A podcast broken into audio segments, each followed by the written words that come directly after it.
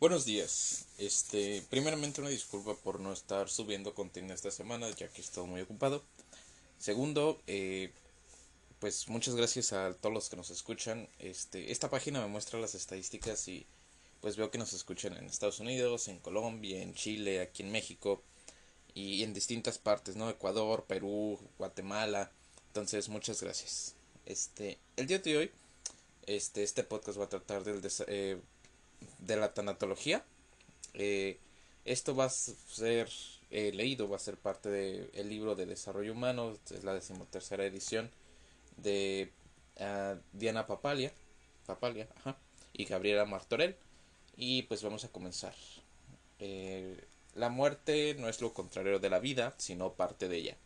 Haruki Murakami. Los muchos y cambiantes significados de la muerte y del proceso de morir. La muerte es un hecho biológico, pero también incluye aspectos sociales, culturales, históricos, religiosos, legales, psicológicos, del desarrollo, médicos y éticos, todos los cuales suelen estar estrechamente relacionados. Aunque la muerte y la pérdida son experiencias universales, tienen un contexto cultural e histórico.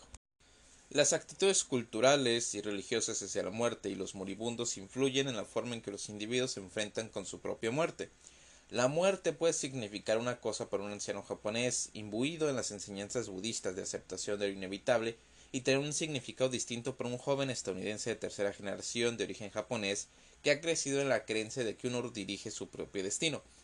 La muerte solía ocurrir temprano y con frecuencia en la vida de una familia y comunidad y era una compañera constante en el hogar.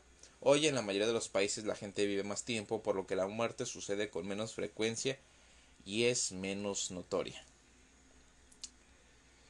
Incluso cuando la muerte cerebral ha ocurrido, es posible que algunos reflejos espinales ocasionen movimiento.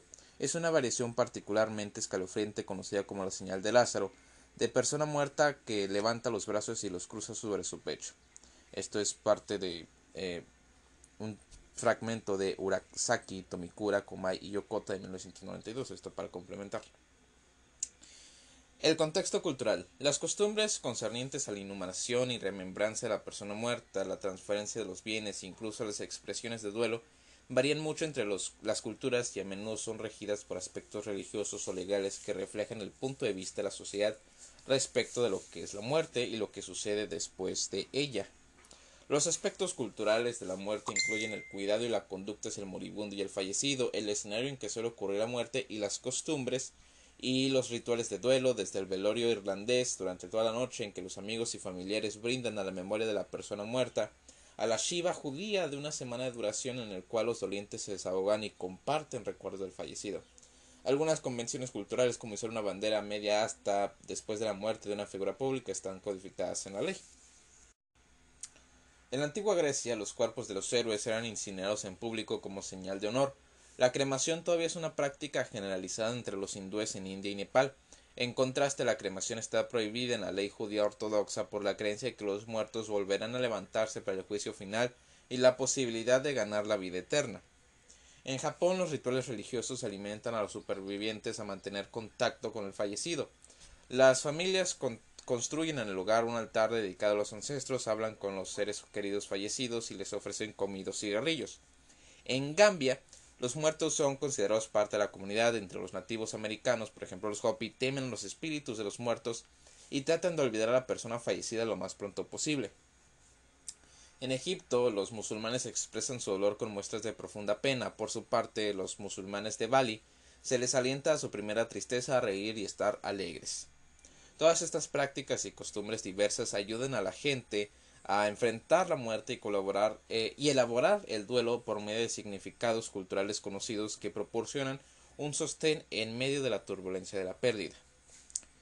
La mayoría de los eh, gladiadores murieron como resultado de las lesiones cerebrales traumáticas. O sea, estos son pequeños fragmentos. Los que, los que estén como fuera de sentido son pequeños fragmentos. Este de la mayoría de los gladiadores murieron como resultado de lesiones cerebrales traumáticas es de Katz y Groschmidt de 2006. Algunas costumbres eh, sociales modernas evolucionaron a partir de otras antiguas. El embalsamiento se remonta a la antigua práctica de la momificación que era común en Egipto y China, preservar el cuerpo para que el alma pueda regresar a él. Una costumbre tradicional judía es no dejar nunca sola a una persona agonizante. Los antropólogos sugieren que la razón original de ello puede haber sido la creencia de que los espíritus malignos rondan y tratan de entrar al cuerpo agonizante.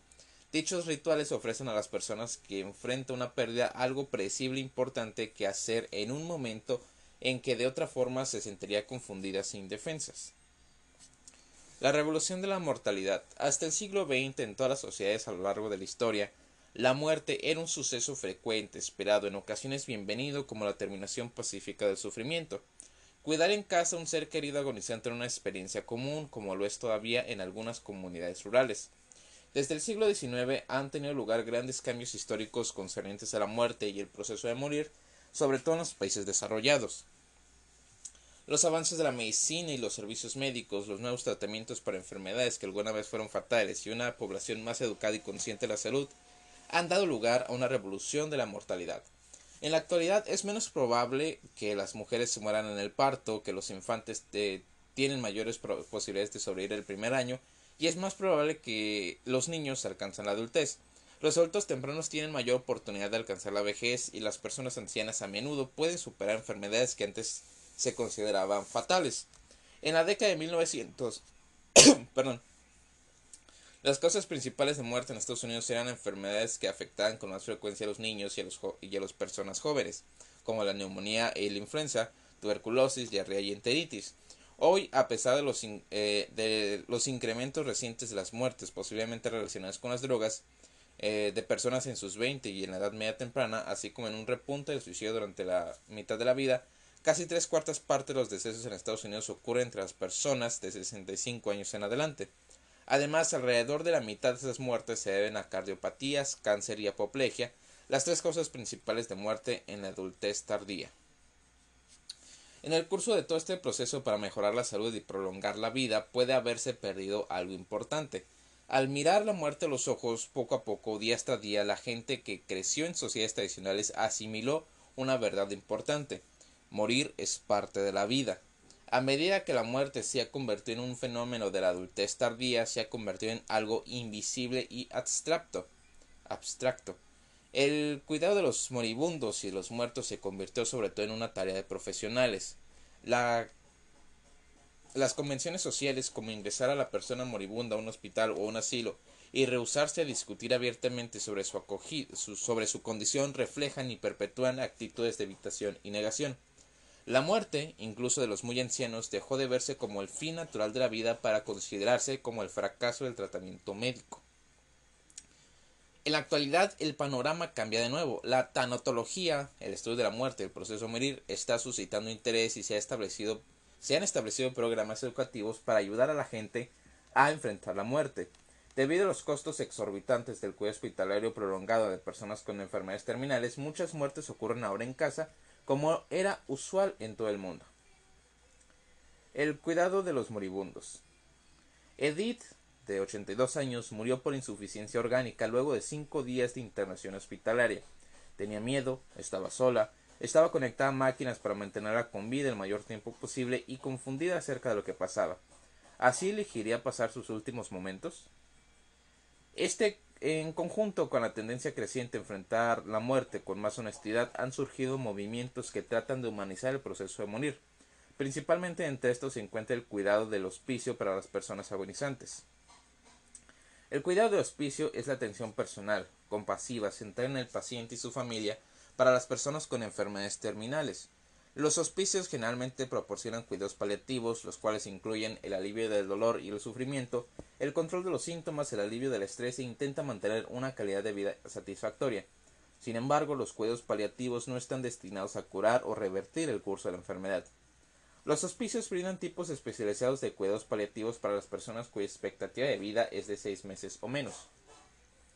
El objetivo es permitir al paciente una muerte en paz y con dignidad, aliviando el dolor y el sufrimiento y a menudo incluye grupos de apoyo y autoayuda para las personas agonizantes y sus familias. El cuidado de hospicio por lo regular tiene lugar en el lugar, pero también puede proporcionarse en un hospital u otra institución como un hospicio o bien como una combinación de ambos enfoques. Por lo general, los familiares participan de forma activa. El cuidado paliativo también puede iniciarse más temprano en una enfermedad que todavía no es terminal y puede dar lugar a, mejorar a mejoras en la calidad de vida. Por ejemplo, en un estudio que siguió a pacientes que habían recibido un diagnóstico reciente de cáncer de pulmón con metástasis, quienes empezaron a recibir cuidado paliativo inmediatamente después del momento del diagnóstico presentaron mayor calidad de vida, mejor condición emocional e incluso un tiempo de supervivencia mayor que los pacientes que solo recibieron atención oncológica estándar. ¿Qué significa entonces preservar la dignidad del paciente que agoniza? Un equipo de investigación decidió preguntar a los propios pacientes, a partir de entrevistas con 50 pacientes canadienses con cáncer terminal avanzado, los investigadores concluyeron que la preservación de la dignidad no solo depende de cómo se trata a los pacientes, sino de cómo son considerados. Cuando los pacientes son vistos y lo saben, como seres dignos de honor y estima para quienes cuidan de ellos, es más probable que preserven la dignidad. Enfrentar la muerte y la pérdida. La muerte es un capítulo importante del desarrollo humano. La gente cambia en respuesta a la muerte y la agonía hacia la propia o la de un ser querido. ¿Qué cambios muestran las personas poco antes de la muerte? ¿Cómo llegan a aceptar su inminencia? ¿Cómo manejan, cómo manejan el duelo? Cómo cambian a lo largo del ciclo de la vida las actitudes hacia la muerte. Cambios físicos y cognitivos que preceden a la muerte. incluso sin padecer una enfermedad identificable alrededor de los 100 años, cerca del límite actual del ciclo de vida humana, las personas tienden a experimentar deterioros funcionales, pierden el interés de comer y beber y fallecen de manera natural. Dichos cambios también han sido advertidos en personas más jóvenes cuya muerte está próxima. En un estudio longitudinal que se realizó durante 22 años con 1927 hombres, se observaron descensos marcados en la satisfacción con la vida en el año previo a la muerte sin que importase cómo calificaran su salud de los, eh, los pacientes. El descenso terminal o deterioro terminal se refiere específicamente a la decadencia general que se observa en las habilidades cognitivas poco antes de la muerte, incluso cuando se controlan factores como los demográficos y los de salud. Este efecto ha sido revelado por estudios longitudinales que se realizaron en diversos países y no solo a personas muy ancianas, sino también en adultos de un rango amplio de edades, eh, que no presentaban ah, síntomas de demencia. Se han encontrado que las pérdidas en la velocidad perceptual presiden a la muerte con una con una anticipación de casi 15 años, los descensos en la habilidad verbal y el razonamiento espacial son otros indicadores importantes del descenso terminal. Algunas personas que han estado a punto de morir hablan acerca de experiencias cercanas a la muerte, las cuales involucran a menudo la sensación de estar fuera del cuerpo o de ser succionado en un túnel con visiones de luces brillantes o encuentros místicos. Estas afirmaciones son sumamente subjetivas y las personas escépticas por lo general las interpretan como resultados de los cambios fisiológicos que acompañan al proceso de morir. De acuerdo con un anestesiólogo holandés, es probable que las experiencias cercanas a la muerte se deban a procesos biológicos en el cerebro y que las semejanzas en los informes individuales acerca de las experiencias sean un reflejo de las estructuras corporales comunes que son afectadas por el proceso de morir, en particular la privación de oxígeno que ocurre de 9 de cada 10 personas agonizantes. Sin embargo, eh, no todos los que sufren privación de oxígeno experimentan una experiencia cercana a la muerte. En un estudio realizado con pacientes cardíacos que fueron regresados después de la muerte clínica, solo alrededor del 21% informó una, de una experiencia cercana a la muerte. Por consiguiente, la anoxia no puede ser la única causa de, de estas experiencias. Algunas personas pueden tener una predisposición biológica a las experiencias cercanas a la muerte. Un estudio reveló una alteración en el funcionamiento de los lóbulos temporales de personas que experimentan imaginería cercana a la muerte. En otro estudio se encontró que en comparación con pacientes similares que no habían vivido una experiencia cercana a la muerte, era más probable que los pacientes que la habían vivido durante la resucitación hubieran pasado por múltiples sesiones de resucitación cardiopulmonar durante su estancia en el hospital y muriesen en el curso de los 30 días posteriores a su experiencia cercana a la muerte. Confrontar la propia muerte. La psiquiatra Elizabeth Kubler-Ross eh, en su trabajo pionero con personas agonizantes encontró que la mayoría de ellas agradecía la oportunidad de hablar abiertamente acerca de su condición y estaba consciente de la cercanía de la muerte, incluso si no se les había comunicado formalmente su estado. Después de hablar con unos 500 enfermos terminales, Kubler-Ross eh, bosquejó cinco etapas en el proceso de aceptación de la muerte. La primera es la negación. Esto no me puede estar pasando a mí. La segunda es la ira. ¿Por qué a mí? Tres es negociar por tiempo extra. Si solo pudiera vivir para ver a mi hija casada, no pediría más. el cuarto paso es la depresión y por último la aceptación. También propuso una progresión similar en los sentimientos de las personas que enfrentan un duelo inminente. El modelo, el modelo de Kubler-Ross ha sido criticado y modificado por otros profesionales que trabajan con pacientes agonizantes. Si bien las emociones que ella describió son comunes, no solo no todos pasan por las cinco etapas y no necesariamente en la misma secuencia. Por ejemplo, una persona puede oscilar entre la ira y la depresión o puede sentir ambas cosas a la vez. Desafortunadamente, algunos profesionales de la salud asumen que estas etapas son inevitables y universales, mientras que otros sienten que han fracasado si no pueden llevar al paciente a la etapa final de la aceptación. La muerte, al igual que la vida, es una experiencia individual. Para algunas personas la negación o la ira pueden ser formas más sanas de enfrentar la muerte que la aceptación tranquila. Los hallazgos de Kubler-Ross, con, todo lo, con todo lo valioso que son para ayudarnos a entender los sentimientos de quienes se enfrentan al final de la vida, no deben considerarse el único modelo o el criterio de una, de una buena muerte. Patrones de aflicción. La muerte de un ser querido es muy difícil. En primer lugar, hay aflicción, la respuesta emocional que generalmente sigue de cerca los pasos de la muerte. Esto es seguido por el duelo. El duelo es una respuesta a la pérdida de alguien a quien la persona siente cercana. Pero el duelo no es solo un evento y no se trata solo de la aflicción, sino que también es un proceso de adaptación.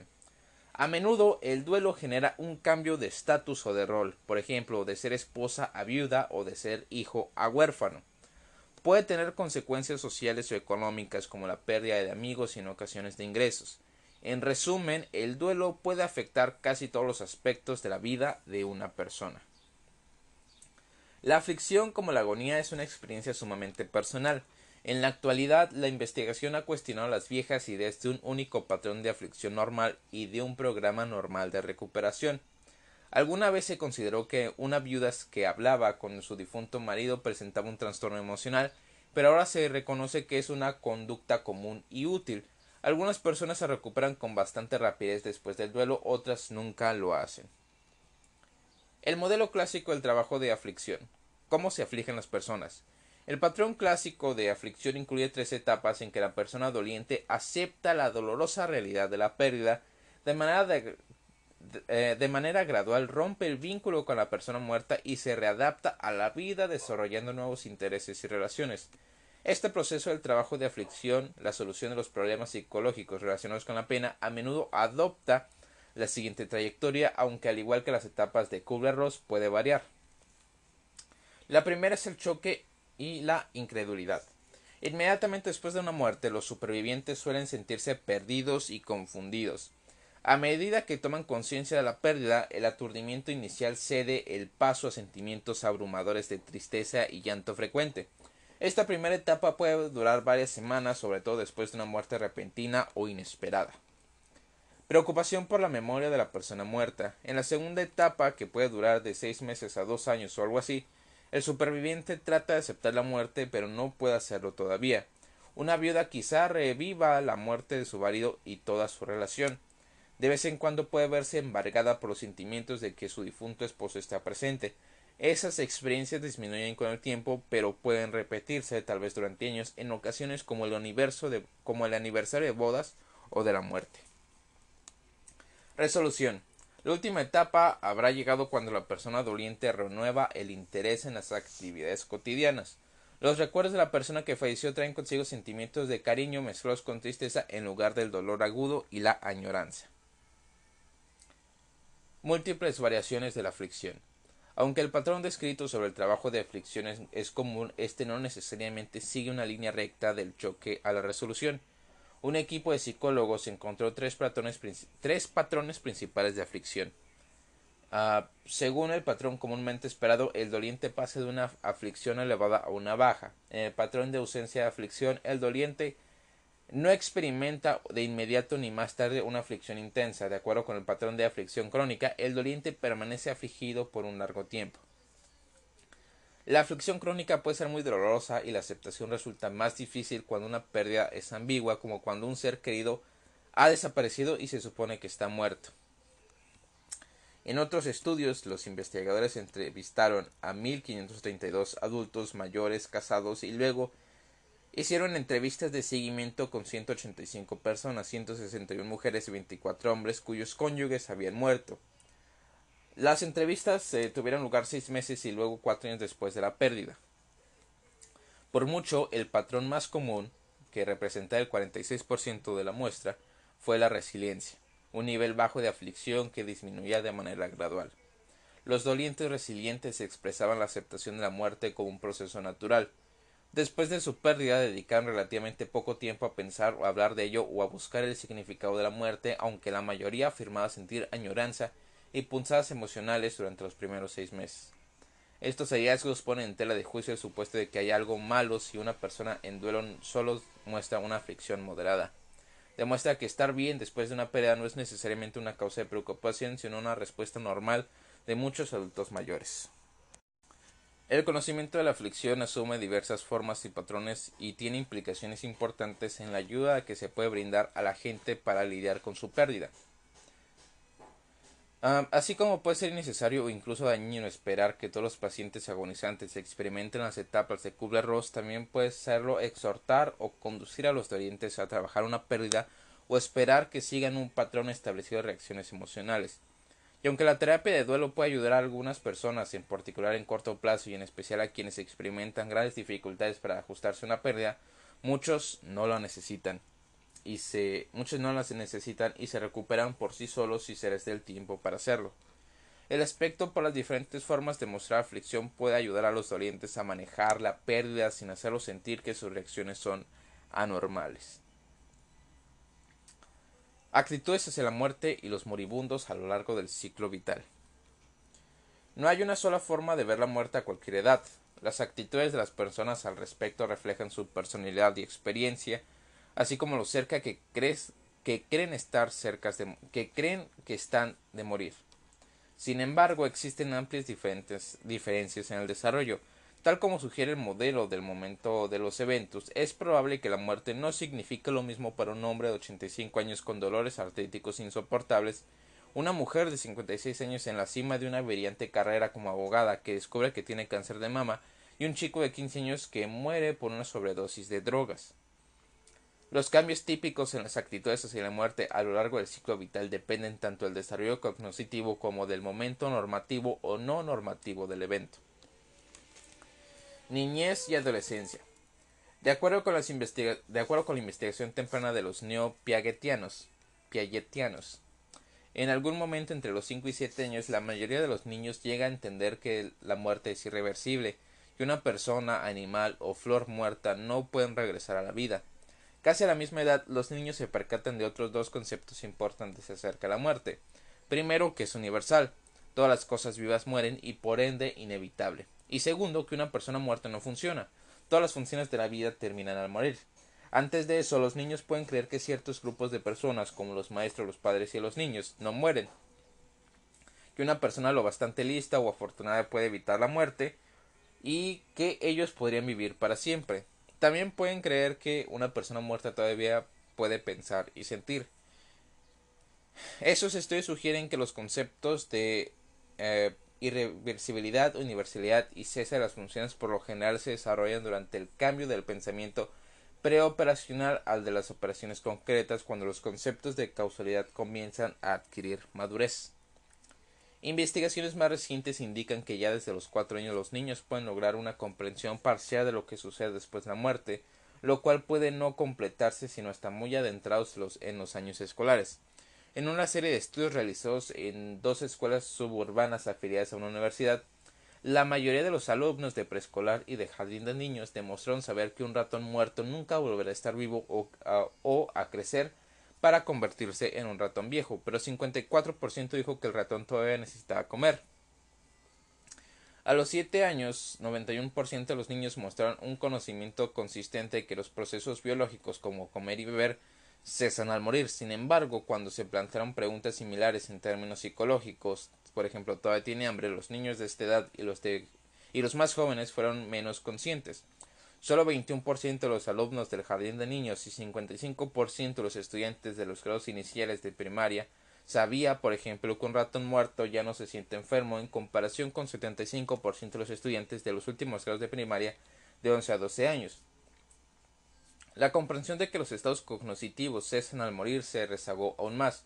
Solo 30% del grupo de último año de primaria respondió de manera consistente preguntas acerca de si los pensamientos, sentimientos y deseos persisten después de la muerte. Los niños pueden entender mejor la muerte si se les presenta el concepto a una edad temprana y se les alienta a hablar al respecto. La muerte de una mascota puede proporcionar una oportunidad natural.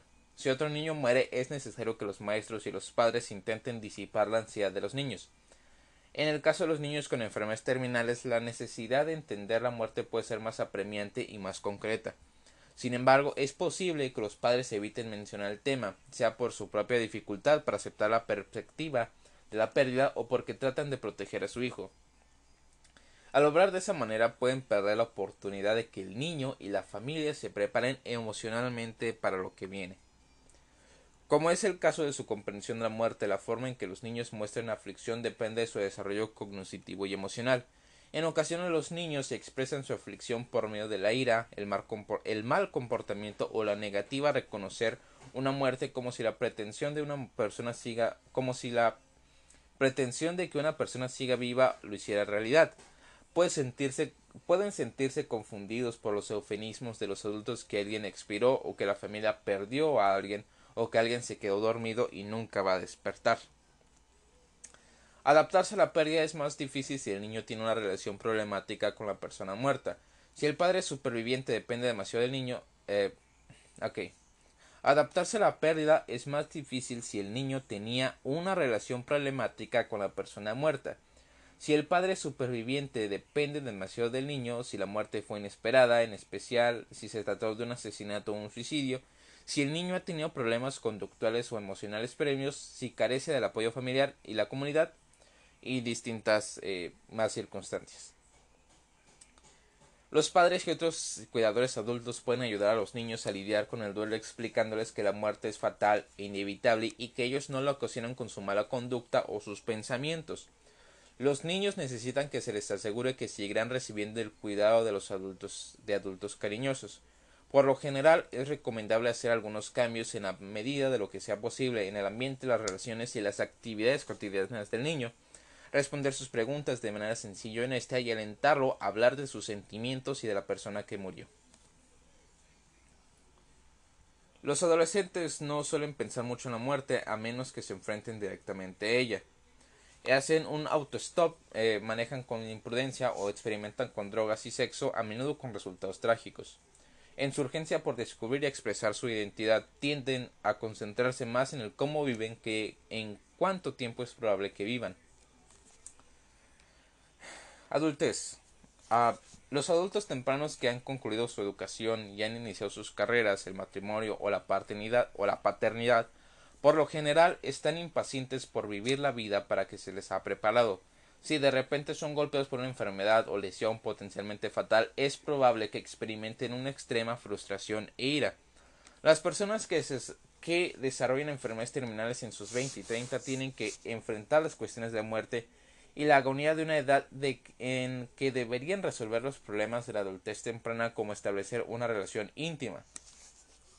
En lugar de tener una larga vida de pérdidas como preparación gradual para la pérdida final de la vida, todo su mundo se derrumba de manera repentina. En la Edad Media, la mayoría de los adultos entiende que realmente van a morir. Sus cuerpos les envían señales de que ya no son tan jóvenes, ágiles y fuertes como alguna vez lo fueron piensan con frecuencia, eh, frecuencia creciente cuántos años más les quedan y en cómo aprovecharlos. A menudo, sobre todo después de la muerte de ambos padres, adquieren la conciencia de ser la generación mayor o la siguiente en la línea para morir. Los adultos de edad media y edad tardía pueden prepararse para la muerte tanto en términos emocionales como prácticos mediante la, mediante la elaboración de su testamento, la planificación de sus funerales o planteando sus deseos a la vida y los amigos. Los adultos mayores pueden experimentar sentimientos encontrados acerca de la perspectiva de morir. Los quebrantos físicos, además de otros problemas y pérdidas de la vejez, pueden disminuir su gusto por la vida y su voluntad de vivir. Algunos adultos mayores desisten de alcanzar metas no satisfechas, otros pueden esforzarse más para aprovechar el tiempo que les queda. Muchos tratan de prolongar el tiempo restante adoptando estilos de vida más o menos sano o luchando por la vida incluso cuando están muy enfermos. Cuando piensan o hablan acerca de su muerte inminente, algunos adultos mayores expresan temor. Otros, en especial los eh, religiosos devotos, compran la muerte con quedarse dormidos, una transición sencilla e indolora a la otra vida. De acuerdo con Erickson, los adultos mayores que resuelven la última alternativa crucial de integridad frente a la desesperanza logran aceptar tanto lo que hicieron con su vida como su muerte inminente. Una forma de lograr esta resolución es por medio de una revisión de la vida que se analiza más adelante en este capítulo. Las personas que sienten que su vida ha tenido significado y que se han adaptado a sus pérdidas pueden estar mejor preparadas para enfrentar la muerte.